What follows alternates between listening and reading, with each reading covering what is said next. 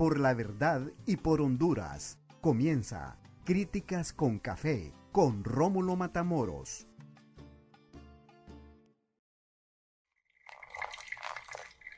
Si hay gente que no se recupera todavía, hombre, de ese, ese caos que hubo hoy del transporte. ¿Qué tal están? Buenas tardes, buenas noches y buenos días. Gracias por estar con Críticas con Café a través de las redes sociales. A quienes nos comentan, a quienes nos siguen por podcast de la tribuna, muchas gracias. A quienes están en YouTube, muchas gracias. Y a los que están en directo aquí. Hoy tenemos tres temas que compartir con ustedes. El tema del transporte, el tema del presupuesto y el retorno a clases. Son tres temas que son de interés nacional. Primero esto del presupuesto, del transporte, perdón. Esto fue un desastre. Y ayer les advertíamos a ustedes, ayer les decíamos, que las autoridades del Instituto Hondureño del Transporte Terrestre deberían de ser eh, más diligentes. Porque si habían anunciado un paro esta gente, lo mejor era que ayer mismo se reunieran. Si se van a reunir hoy, si se van a reunir hoy a las, no sé si a las 5 de la tarde, ya están reunidos a las 6 o a las 7. ¿Por qué no lo hicieron ayer? ¿Saben ustedes cifras preliminares cuánto perdió Honduras? ¿Cuánto perdimos los hondureños? Más de mil millones de lempiras. por ese desastre que hubo hoy. Que quizás se hubiese parado con una simple llamada del señor Rafael Barahona, del Instituto Hondureño del Transporte Terrestre. Hay dos cosas. Una, querer que se, que se enmarañe la cosa. Dos, que haya problema para buscarle solución. Y tres es que no hay capacidad, más bien son tres, y no hay capacidad de, conversar, de dialogar, de superar los problemas.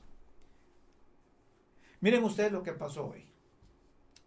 Mucha gente no pudo cumplir con sus compromisos en los trabajos, públicos y privados. Mucha gente anduvo gastando gasolina buscando salidas, buscando entradas y no halló. Mucha gente se regresó a su casa a esperar que bajaran las aguas y que se les ocurriera a los dirigentes del transporte permitir la libre circulación. Yo quiero preguntar, ¿ustedes creen que este, este paro de los transportistas es popular? ¿Que la gente apoyó el paro nacional de hoy. Porque hubo paro en todo lado. Y es que aquí es fácil parar. Aquí en Tegucigalpa solo hay que contar con la disponibilidad de 10 conductores de buses. Atraviesan dos por cada una de las entradas principales a Tegucigalpa. Dos en el oriente, dos en el sur, dos en, el, en Olancho y dos en el norte. Y como dicen los muchachos, te fuiste triste. Y ni a Dios lo dijiste.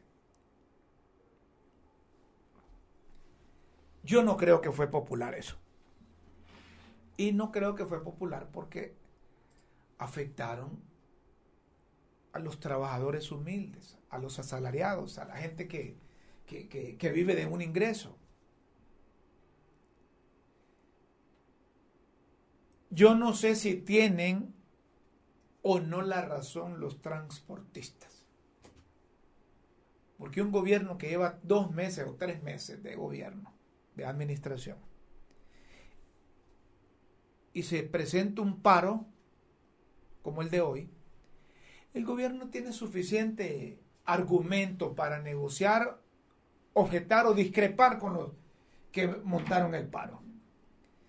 Y hoy la misma presidenta, Xiomara, Iris Xiomara Castro Sarmiento, publicó en su cuenta de Twitter en su cuenta de Twitter. El paro de transporte es totalmente injustificado. Rebajé 10 lempiras y 13 lempiras al diésel, más de 4 mil millones de lempiras. Protestar es un derecho, dice la presidenta constitucional de la República. Parar la circulación es un acto ilegal, penado por la ley y representa un boicot a mi gobierno. No hay diálogo hasta que suspendan el paro. No hay diálogo hasta que suspendan el paro. Yo comparto quizás el 75% de ese tweet de la presidenta de la República, pero ah, ¿por qué esperar que haya un paro y decirles que lo suspendan para dialogar? Ayer publicamos aquí en Críticas con una comunicación del Instituto Hondureño del Transporte Terrestre. Y, la objetamos, ¿saben por qué? Porque era de llamar a los dirigentes, hombre, sentarlos ahí. Miren, la presidenta no está dispuesta a negociar con nadie, a platicar o conversar con nadie, sino si están usando mecanismos de presión. Y esas cosas son, esas cosas se hablan así. Bien lo pudo hacer el director del Instituto Hondureño del Transporte Terrestre. Bien lo pudo hacer. Pero no, le dieron largos y obligaron a la presidenta que saliera con esa comunicación casi como una cosa política diciendo no hay conversación si no le suspenden el paro. Hubieran dialogado antes si no hubiese habido paro, hombre, porque miren la intranquilidad que vivimos hoy los capitalinos fue, fue, fue bárbaro. Eso fue un desmadre, pues, un desmadre así como lo pueden, se le llama. Pero escuchen ustedes ahí. Ahí apareció el presidente de la Cámara de Comercio e Industrias de Cortés solidarizándose con la con la presidenta de la República. Don Eduardo Facusé. Entonces don Eduardo Facusé dice, esto no es un paro. Paro sería no prestar el servicio sin obstaculizar las vías. Y ahí estamos de acuerdo. Si bien comprendemos que hay una situación compleja derivada por causas externas en los costos de los combustibles, esta no es razón para secuestrar las calles y el resto de la economía. Estamos totalmente de acuerdo con esa opinión de, este empresario. Porque ayer hablábamos con don Guillermo Espino, que es un empresario del sur, y decíamos, todos tenemos derecho a protestar, a manifestarnos, pero sin afectar a terceros. Y eso fue lo que hicieron hoy. Pero los transportistas, en un comunicado, en un comunicado que, que, que no sé si es que no tienen documentos membretados o, o que se los hacen ahí. Entonces emitieron un pronunciamiento y dijeron que el servicio del transporte público de personas en las modalidades de taxi, autobús urbano, interurbano y mototaxi a nivel nacional, al pueblo hondureño general y el gobierno de la República hacemos saber. Uno, o primero, que el sector transporte se encuentra en una de sus peores crisis a nivel económico de inseguridad y social. Agradeciendo y tomando la palabra de la excelentísima señora Presidenta de la República, de iniciar un diálogo efectivo para resolver la problemática del sector transporte en todas sus modalidades, la dirigencia a nivel nacional en un acto de buena fe ha tomado la decisión de suspender el paro por hoy, a las 2 de la tarde. Agradeciendo a nuestras bases y colaboradores por el apoyo dado el día de hoy, por el enorme sacrificio así como llamamos a estar atentos a la información y de cualquier acontecimiento que la dirigencia disponga. Pedimos la comprensión al pueblo hondureño. Comunicado sencillo. Yo no sé si lo hacen pensando en función de platicar, de negociar o presionar. Pero yo les voy a decir algo. Y se los voy a... Eh, déjenme ahí, por favor, el, el pronunciamiento de ellos. Les voy a decir algo. Yo creo, oigan bien lo que les voy a decir. Yo creo que si todo ese recurso, todo ese dinero del pueblo hondureño, que ha servido para subsidiar el transporte o darle bonos a los transportistas, si hubiese utilizado para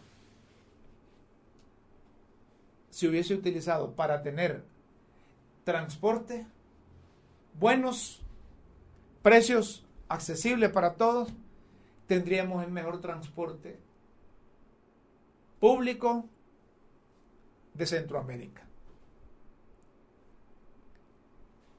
Y otra cosa le voy a decir. Aunque me echo encima a los dirigentes del transporte. Conozco algunos de ellos. Muchos han vivido de la teta del Estado. Y muchos han aprovechado la relación con los gobiernos para amasar fortuna. Muchos. ¿Y qué tal que nacionalizáramos ese transporte? Ya no me van a salir ahí como los empresarios que luego aparecen. Mire, que hay que respetar la, empresa privada, que hay que respetar esto, que hay que respetar lo otro. Pero si hay problemas mayores, hay que buscarle soluciones mayores. Porque esto va a ser de nunca acabar. Esto del transporte. Miren ustedes, los del 911 hoy tuvieron que salir también pidiéndole, pidiéndole a los transportistas, respetuosamente a, los que protestan, permitir el paso a vehículos de emergencia. Porque era un caos que había ahí. Se presentaba una emergencia, no se podía circular. Por ejemplo, los vehículos que estaban allá por la rotonda de, del bulevar Morazán. ¿Cómo se iban a mover ahí si, pasaba, si había una emergencia? ¿Cómo? Los que estaban allá por la salida del, allá por la 21, allá por la salida de, de Valle de Ángeles, ¿cómo? No se podía. Entonces, yo creo que los transportistas deberían de paralizar los vehículos cuando quieran presionar, pero en sus, en sus casas, hombre. No salgan a trabajar. Entonces, quienes usamos bus o usamos taxi, vamos a ser aliados de ellos porque le van a permitir a personas del sector privado o los que tienen su pichirilo ahí que puedan viajar y puedan llegar fácilmente al, al trabajo. Pero así como lo hicieron hoy, eso es, eso es impopular. Eso es impopular. Y el problema, ¿saben cuál es? Que hay pocos dirigentes que tienen gran cantidad de buses. Y no solo eso, sino que son unos pocos dirigentes que se han beneficiado del transporte. Porque, oigan lo que les voy a decir. Escuchen bien a los dirigentes del transporte. Si no funcionara el negocio, ya hubieran renunciado. Ya hubieran cambiado de, de rubro. Sí, así de sencillo. Claro, les va bien, tienen varias unidades, tienen varios permisos de explotación, les dan subsidio, les daban bonos, el mayor problema que hay, y ojalá este gobierno pueda sacudirse esa cosa, es que todos los transportistas se politizaron. Todos los transportistas se pegaron al mejor postor en cuanto a las candidaturas presidenciales y lograron meter sus peones como candidatos, como candidatos a cargos de elección popular. Y entonces cuando pierden una elección, hacen quizás lo que, lo que dicen hoy los que están en el gobierno, que eso es algo político. y que ahí se le salió la saya a un montón de cachurecos. Es posible porque hay unos dirigentes que son nacionalistas y no clasificaron para ser electos en cargos de elección popular.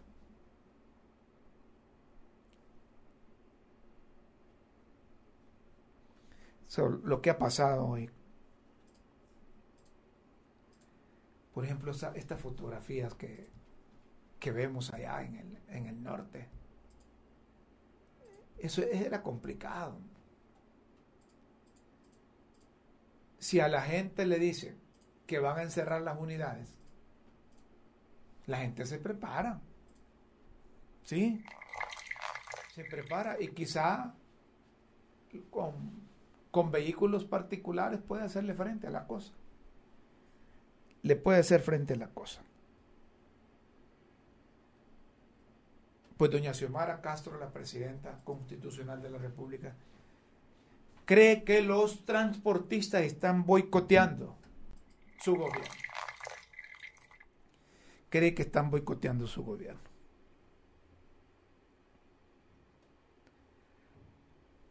Hoy también hubo un, un pronunciamiento de los señores del, del Instituto Hondureño del Transporte hay un pronunciamiento de un Rafael, Rafael Barahona. ¿Ah? Don Rafael Barahona, una especie de, de, de recordatorio. El comisionado del Instituto Hondureño del Transporte consideró que las decisiones que tomaron hoy los transportistas son injustas, incoherentes e irresponsables por las consecuencias a nivel nacional. Estamos de acuerdo. Estamos de acuerdo. Entra, entra, doña Chila.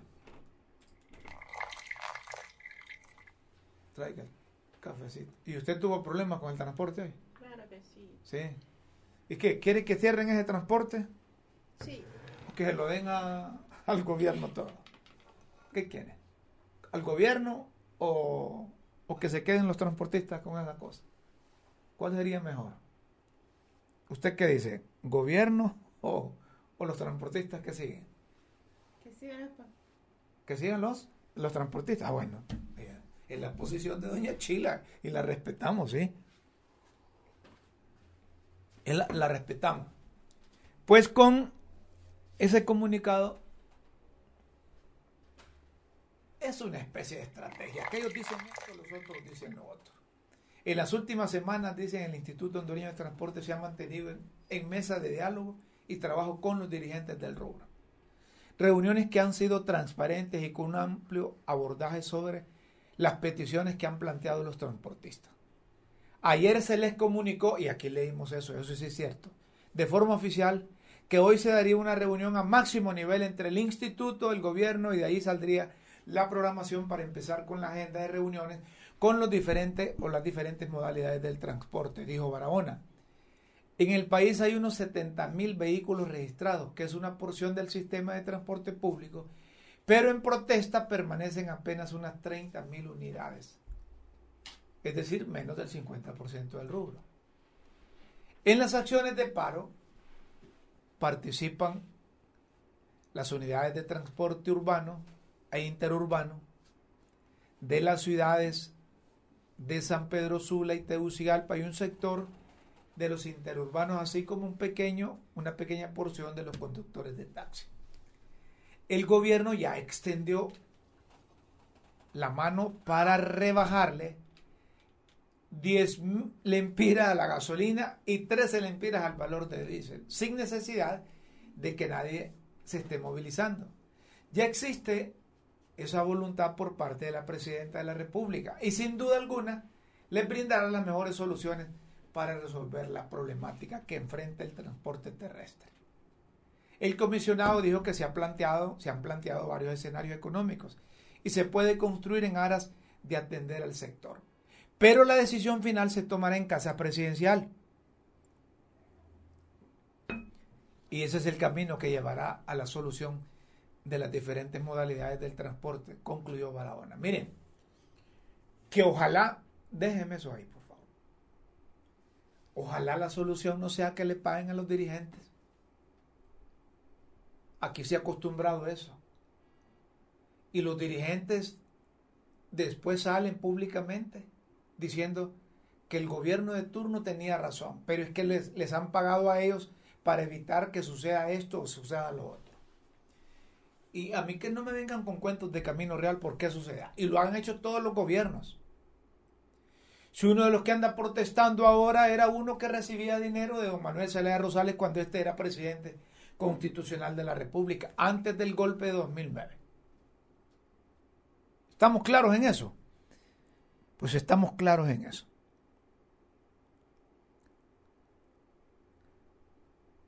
Vean ustedes la gente, es que la gente se mete al rollo. Hay un tweet de, este, de, de un muchacho ahí apellido Marcía, ¿eh? Apellido Marcía. Apellido Marcía. Más temprano les puse un tweet de Eduardo Facusé donde decía que eso no era, no era, no era una protesta, que no era una, un paro, porque paro, decía don Eduardo Facusé, el presidente de la Cámara de Comercio e Industrias de Cortés, paro es que, que no den el servicio, pero allá es que se toman las carreteras y eh, afectan a los demás. Pero hay un señor, Henry Marcía, que escribió que manden a las Fuerzas Armadas a quitar a esos delincuentes amantes de Jo. Ya basta de desorden en este país. Necesitamos trabajar y sacarlo adelante. Nos tienen que garantizar el derecho constitucional a libre locomoción. Ya basta, dice este. Pero aparece don Eduardo y le dice, no debemos caer en la trampa de la violencia. El Estado, el Estado tiene armas mucho más poderosas donde no necesita recurrir al uso de la fuerza. Que procedan a cancelar los permisos de explotación a quienes tienen tomadas las calles. Pueden hacer eso. Yo creo que los dirigentes del transporte tienen que estar, estar pendientes de soluciones. Mire, ya el sector privado, el Consejo Hondureño de la Empresa Privada sacó un comunicado también, pidiéndole a las partes que se, que se, que, que busquen a dialogar, que le pongan, que le pongan solución al problema. Dice que la crisis económica se agrava cada día, que se paraliza el país provocando graves pérdidas económicas para Honduras de aproximadamente 1.800 millones. Yo creí que eran mil millones de lempiras diarios. Pérdidas que lo sufren, que lo sufren las microempresas, los pequeños comerciantes, la industria, el pueblo que necesita ir a trabajar para todos quienes se necesitan trasladar de una ciudad a otra. El Consejo Hondureño de la Empresa Privada propuso crear una mesa interinstitucional para preparar un plan de emergencia energética, elaborar una política de eficiencia energética, crear una política de subsidios y crear una estrategia de modernización del transporte colectivo a fin de ahorrar combustible. Después, pereré, pereré, pereré, pereré. La próxima semana es una semana importante para la economía hondureña. Estamos esperando la reactivación y pereré, pereré. Los empresarios lo que les interesa es el turismo de fin de, se de Semana Santa. Los aglutinados en el Consejo Hondureño de la Empresa Privada. Los transportistas yo no sé si forman parte del COE. No, no sé si están. Pero es que hay que... Eh, eh, estaba leyendo ahí a Harry Dixon y decía a grandes problemas, grandes soluciones. ¿Verdad? Entonces,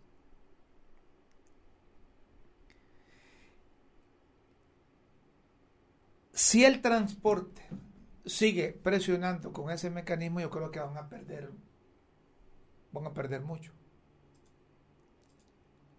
Porque recuerdan ustedes que hubo un momento que pusieron a trabajar a las Fuerzas Armadas. Hubo una paralización del transporte similar a la de hoy y los, los, de las Fuerzas Armadas empezaron con sus unidades, con sus vehículos a, a llevar gente, a traer gente.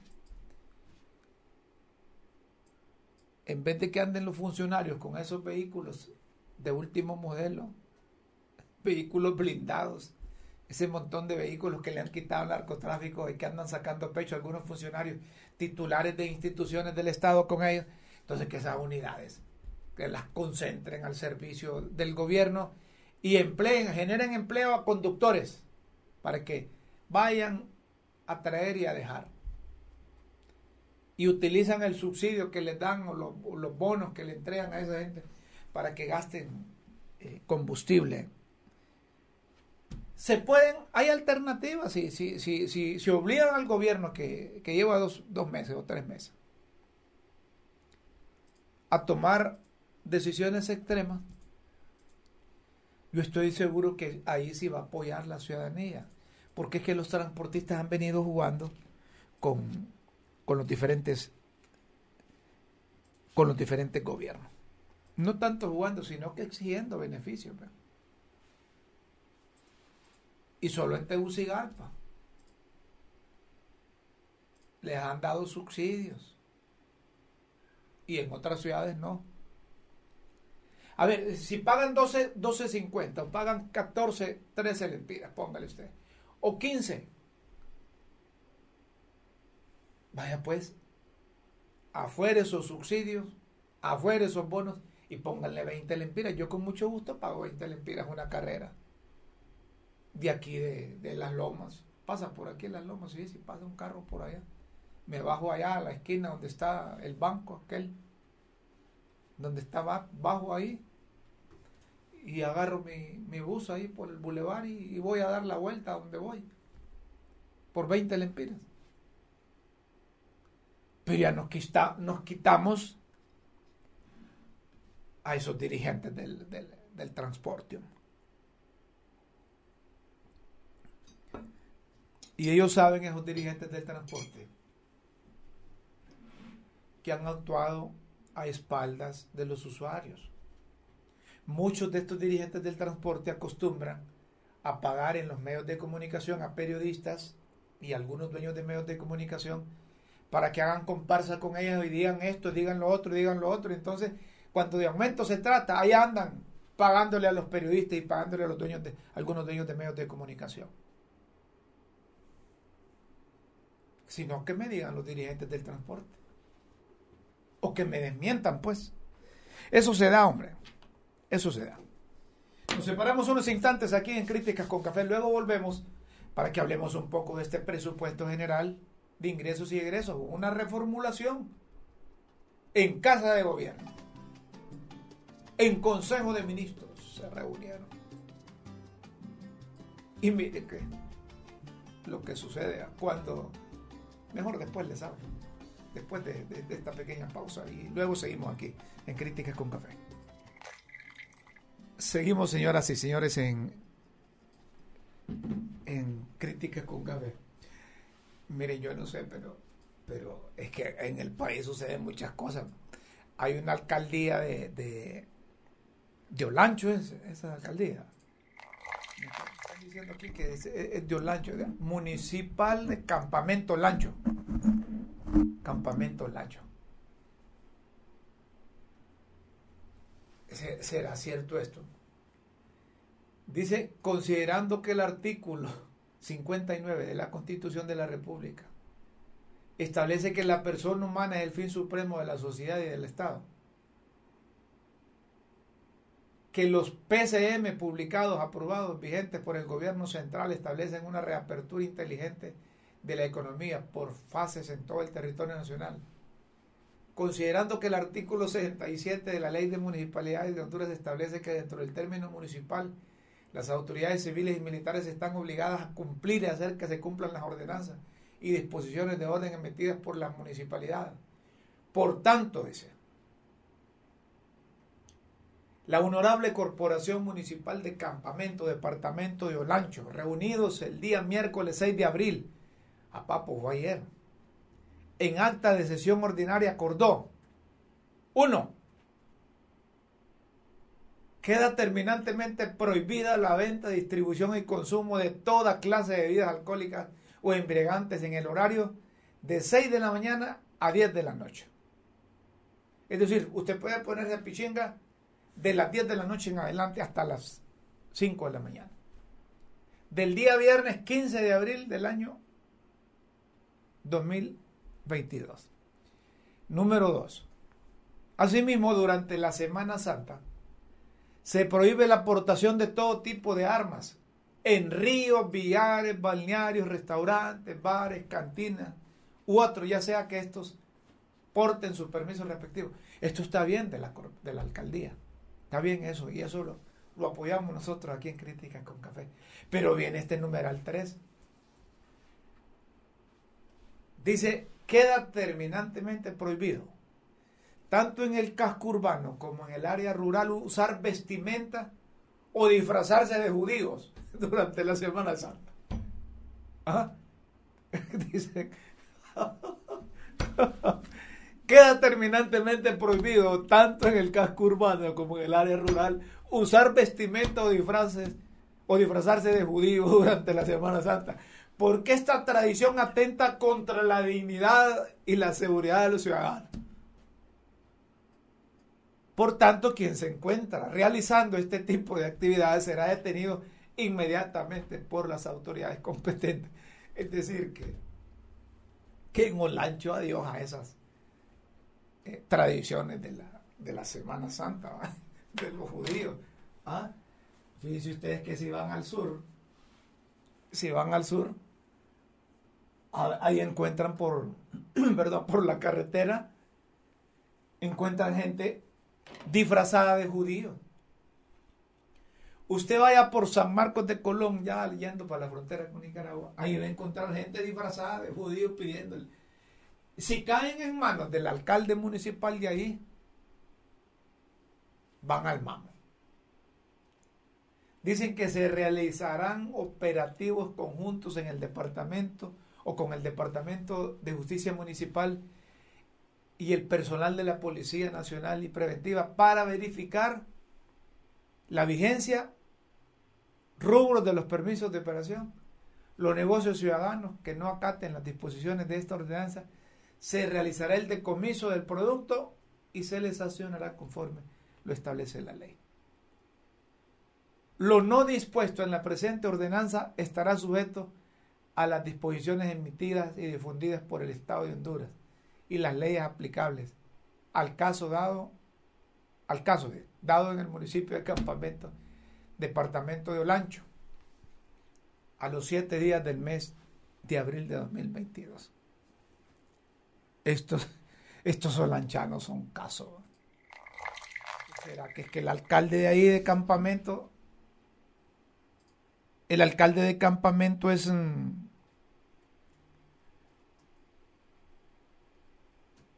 es, es pastor. ¿Ah? Pero no pastores de aquello. Díganme ustedes, ¿qué? Si esa es una tradición, hombre. Es parte de la historia. Cuando nosotros estábamos hipotes, yo recuerdo allá en Choluteca, practicábamos en vivo el, el Via Crucis.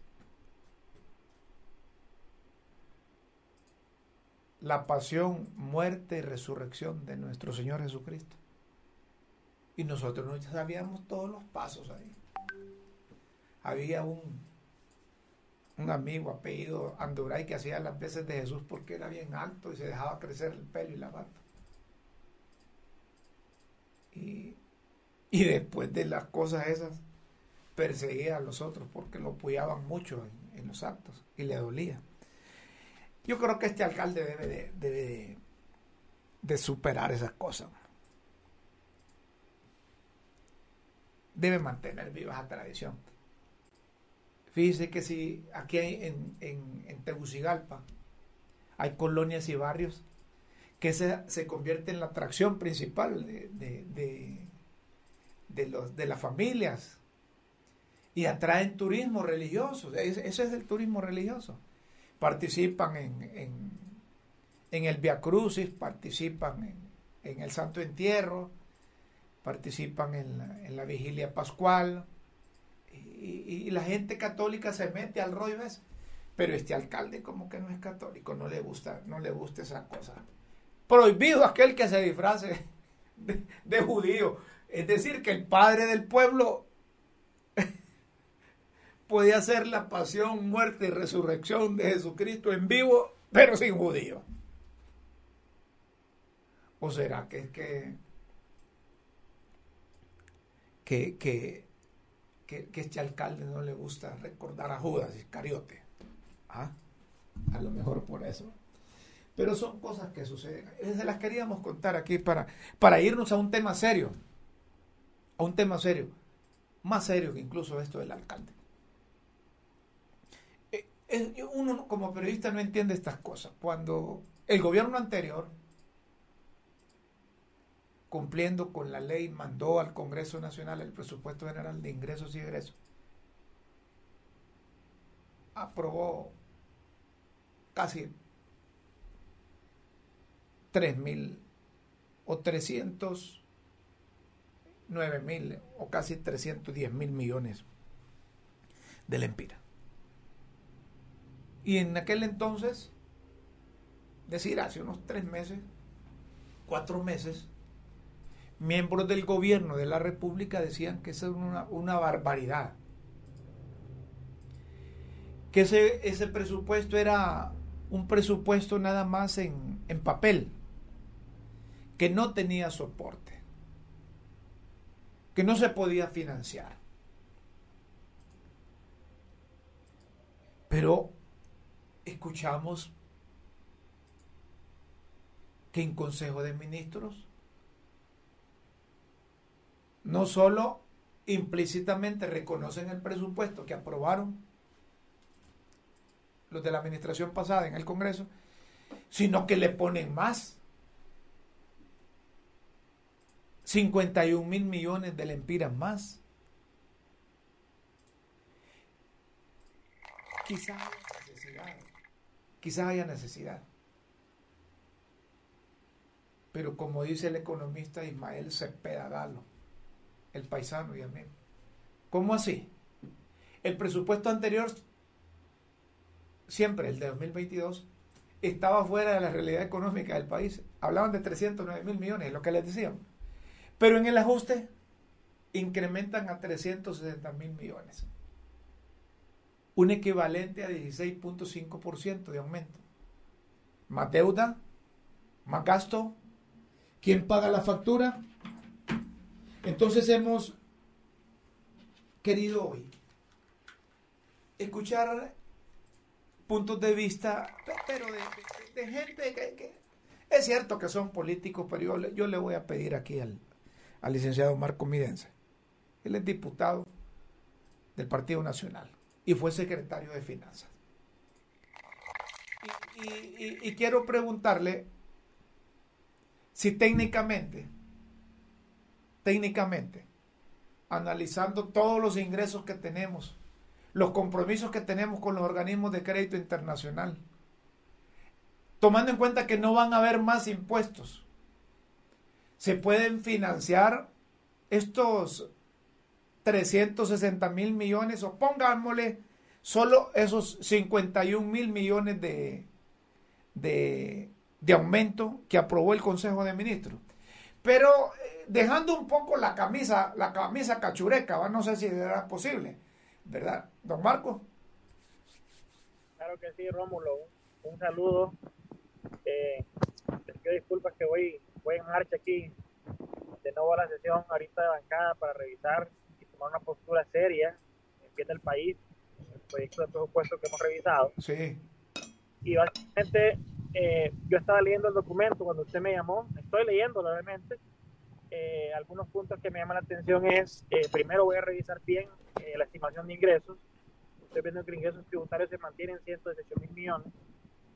en una situación compleja como la que el mundo ha vivido por la pandemia, eh, y en una economía que hace dos años fue impactada por el, el efecto del cierre de la economía. Recuerde que él fue de los más severos de la región que en Honduras, un cierre de marzo a diciembre muy severo, pero además el ETA y el IOTA que nos impactaron en las zonas más productivas, cuando tuvimos una caída de economía del 10%, una caída de ingresos del 23% jamás vista, estamos en una franca eh, situación económica eh, compleja. El tema de ingresos también, Rómulo, decirle que no solamente tenemos ahora las escuelas y todavía la pandemia, pero los conflictos internacionales, el caso de Rusia y Ucrania, claro. eh, el caso del, de la situación del cambio climático nos vienen a afectar severamente en temas que son exógenos, que no controlamos. Así es que primero revisar al lado de los ingresos, la estimación si se mantienen, y entonces la gran pregunta que, que, viene, que usted me la acaba de hacer, es cuál es la estrategia de financiamiento. Y la asunción de la pregunta asumimos que es deuda. Eh, lo que yo quisiera revisar eh, son las autorizaciones en las disposiciones varias, pero eh, una, una tesis que manejamos es cómo es que lo que antes era malo y es bueno.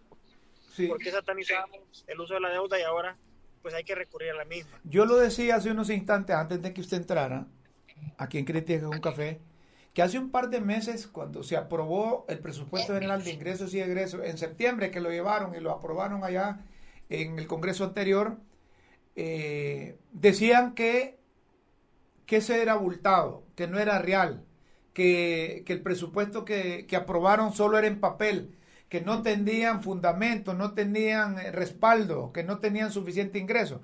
Pero ahora le aumentan 51 mil millones. Si es vía deuda, yo le pregunto, si van a financiar vía deuda, yo escuché a uno de los funcionarios decir que se iba a financiar con el Banco Central, vía Banco Central, y que si va vía deuda externa. La pregunta es, ¿todavía nos podemos, de acuerdo al Producto Interno Bruto y los estándares internacionales, seguir endeudando? Bueno, esa es una, una pregunta muy importante porque eh, la ley que regula el endeudamiento, en este caso que permite que hayan parámetros, Rómulo, sí. es la ley de responsabilidad fiscal, que se aprobó en el 2016 precisamente para tener un orden. Y uno de los parámetros importantes que, que usted tiene que siempre pensar es el tema del déficit, que déficit no es otra cosa que cuando hay más egresos que ingresos. En este caso, pues, el déficit que se apuntaba era del 2.4% para este año, con un margen de un 1.5 para poder invertir en reactivación económica. Eh, honestamente, aquí es donde empiezan preguntas importantes, como por ejemplo el uso de la reserva del Banco Central. Hagamos este ejercicio bien sencillo, Rómulo. Pensemos en que en reservas equivalen a dólares, ¿verdad? Correcto. Pensemos en que vamos a sacar entonces las reservas, sacamos dólares. ¿Qué estamos haciendo cuando usted saca dólares? Pues encarece el dólar. En este caso, cuando usted encarece algo y un impacto y un indicador que tenemos que pensar, porque podemos decir, miren, estos son números y al final son tablas y a mí que me afecta como hondureño, como Juan Pueblo, como el hondureño de pie pues un impacto fuerte es la inflación.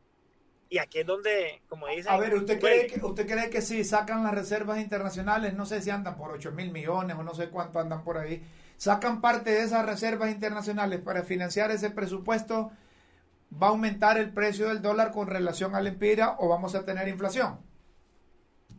Es que nosotros teníamos hasta el último número que revisé, casi ocho meses, creo, meses, ocho meses en importación. Estamos hablando de más o menos 9 mil millones de dólares. Uh -huh. eh, y es bien sencilla la operación. Si usted, si usted eh, no tiene una política macroeconómica, una política fiscal congruente, eh, a mí lo que me preocupa es eso, que pegue un déficit.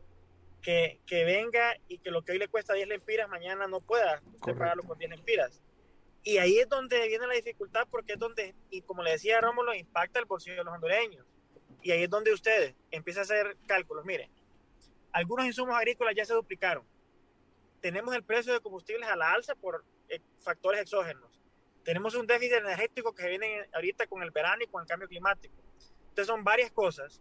Y a mí lo que me preocupa de usar reservas de Banco Central y tendría que revisar porque en febrero, si no me equivoco, fue en febrero, a inicios o finales que aprobamos, o se aprobó en el Congreso Nacional un préstamo eh, con, bancos, con, fondos de, con recursos del Banco Central eh, primero si el límite no, no se ha sobrepasado uh -huh. y por otro lado, si esto impactando la inflación pegaría duramente en una economía que ya está siendo afectada por factores exógenos que hemos mencionado. Eh, no olvidemos eh, que además del tema de financiamiento y el tema de las reservas de Banco Central, el tema de la inflación es algo que nos puede doler. ¿Y qué dice de la inflación la gente? La inflación es el impuesto del pobre, Rómulo. Correcto. Es lo que usted no puede controlar que en la calle las semitas, el fresco, la comida, la cana, bueno, todo suba. Entonces tenemos que ser muy cuidadosos que del Congreso Nacional no pretendamos hacer política monetaria tenemos que ser muy congruentes también que el nivel de endeudamiento del país sea bajo el marco de la ley de responsabilidad fiscal y que al final yo sí quiero decirle algo. Yo reconozco que el presupuesto es una herramienta de desarrollo. Reconozco también que este gobierno tiene un mandato claro y deben de tener este gobierno el margen de maniobra para poder cumplir la visión y expectativa de lo de la presidenta. Pero, ¿qué es lo que hago un llamado? Primero, que se guarde la inversión, porque la inversión, se proteja la inversión, perdón, porque esta genera empleo y competitividad, Rómulo. Segundo, que se proteja la inversión en infraestructura vial. Me preocupa que vi, de lo poco que vi rápidamente a, a un ojo de vuelo de pájaro, es que me derogaron, derogaron perdón, el artículo 268.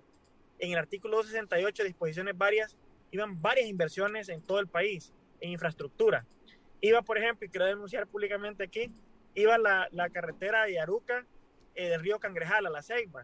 Una inversión de 102 millones. Se lo reventaron ahí. Entonces, no, pero reclamar porque es una exigencia del pueblo. Sí, pero... pero eh, iban inversiones en diferentes departamentos, Rómulo, y cierro con esto. Eh, que se respete la inversión, que se respete el tema de inversión en salud, educación, importante el tema agroalimentario, el bono cafetalero, el bono ganadero, porque ahí tenemos seguridad alimentaria y producción local.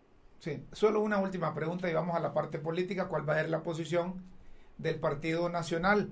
Y esperan ustedes que le den el debido, la debida discusión, el análisis, la interpretación y que se pueda abiertamente conocer los pros y contras de esa ampliación presupuestaria?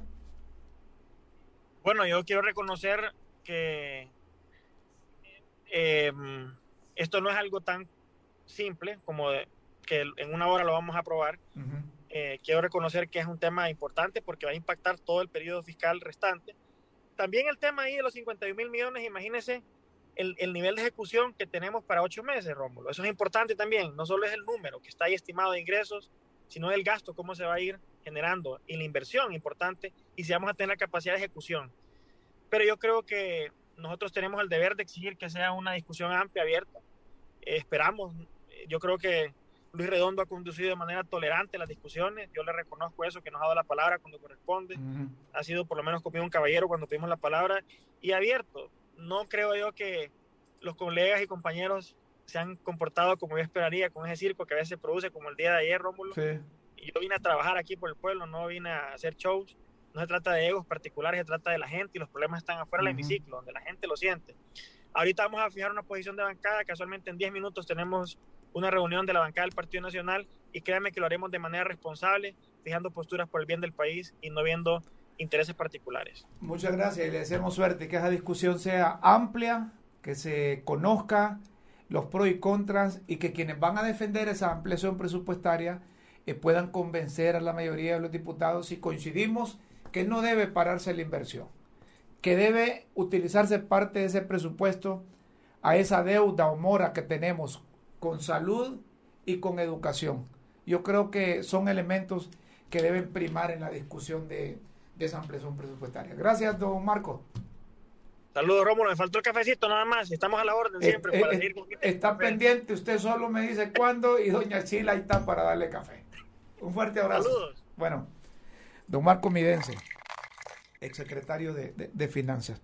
Sí, miren, los gobiernos tienen y necesitan para cumplir sus compromisos presupuestos.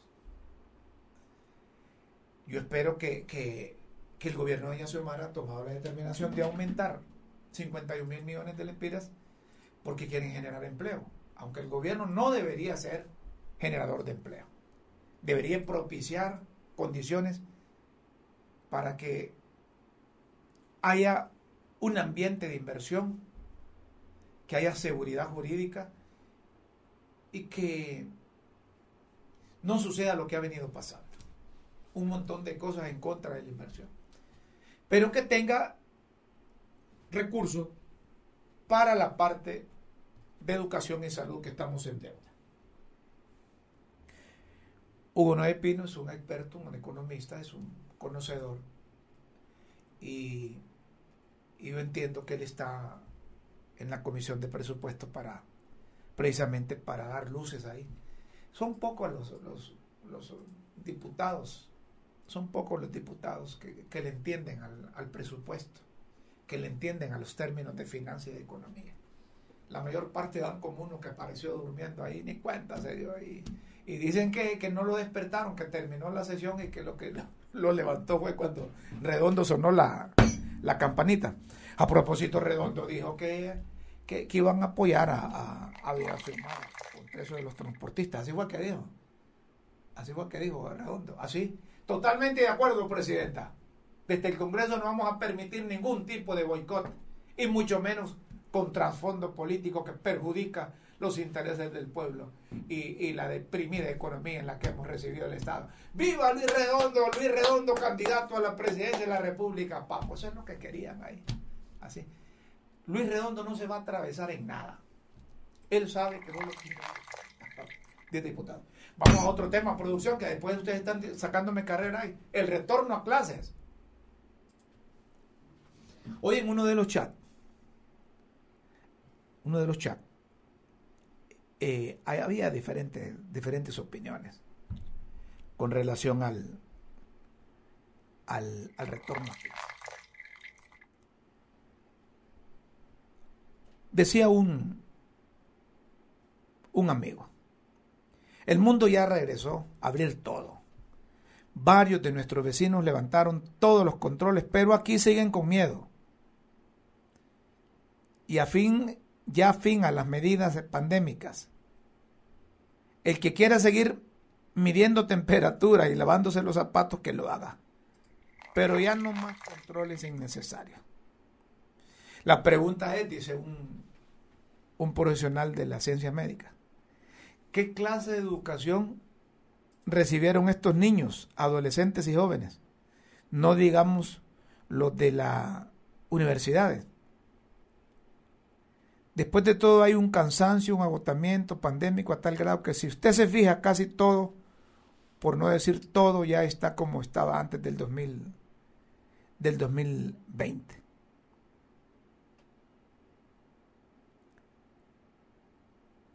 Esto es parte de la pandemia. Sabemos qué pasó y sabemos lo que está, estamos viviendo en este momento. El futuro no lo sabemos. Es incierto. Vea usted lo que está pasando en el sector salud en plena pandemia. Miren, yo,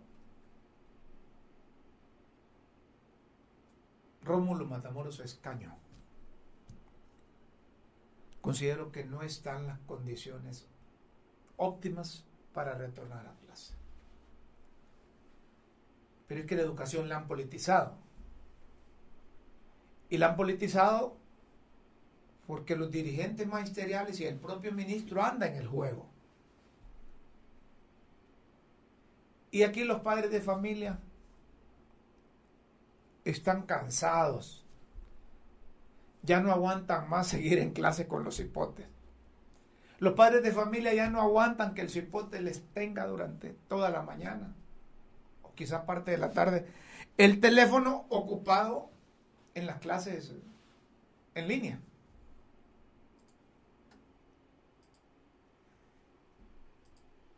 La infraestructura de los centros educativos no está bien. Y eso lo reconocen las autoridades. Conmigo se arrecharon los del gobierno anterior porque les dije, y no anunciaron 5 mil millones de lempiras para reparación de centros educativos. ¿Y dónde está la reparación de los centros educativos? ¿Y dónde está el dinero? Ni uno ni otro. Entonces, miren,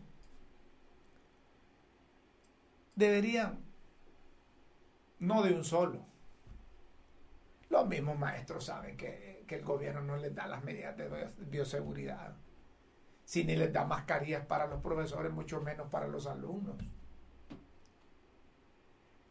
Y el porcentaje de vacunación en los muchachos no, no está al, al 100.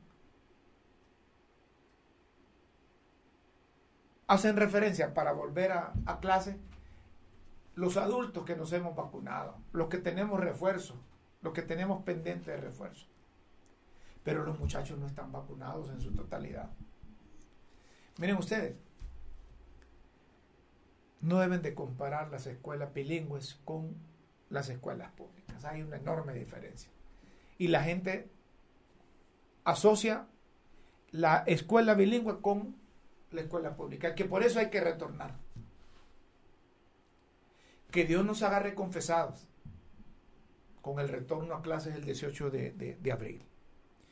Y digo esto porque después van a levantar banderas. El gobierno de Xiomara Castro retornó a clases presenciales. Ojalá que no nos vaya a pasar factura, factura esa decisión. Bueno, mira, yo quería seguir hablando un poco más de esto de educación. Pero infortunadamente ya son las seis, seis y dos minutos. Y tenemos que hacer trabajo después de las seis. Señoras y señores, gracias por su atención. Los espero mañana viernes. Mañana viernes va a estar con nosotros aquí a partir de las 5 de la tarde. Una de esas voces que necesitó el país y sigue necesitando Honduras.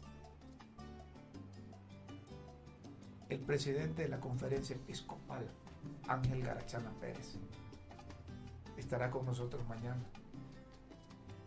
Es un hombre crítico, oportuno, es un hombre de Dios, un hombre que le llama pan al pan y vino al vino. Sé que los invito para que mañana, a partir de las 5 de la tarde, estén con nosotros.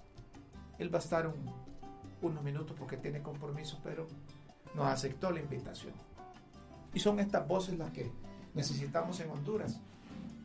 Unas voces de alma, de mente, de corazón, limpios que quieren al país. Los espero mañana a partir de las 5 de la tarde a través de las redes sociales. Síganos por podcast de Diario La Tribuna, por YouTube y por el Facebook Live. Por hoy, feliz jueves, buenas tardes, buenas noches y buenos días.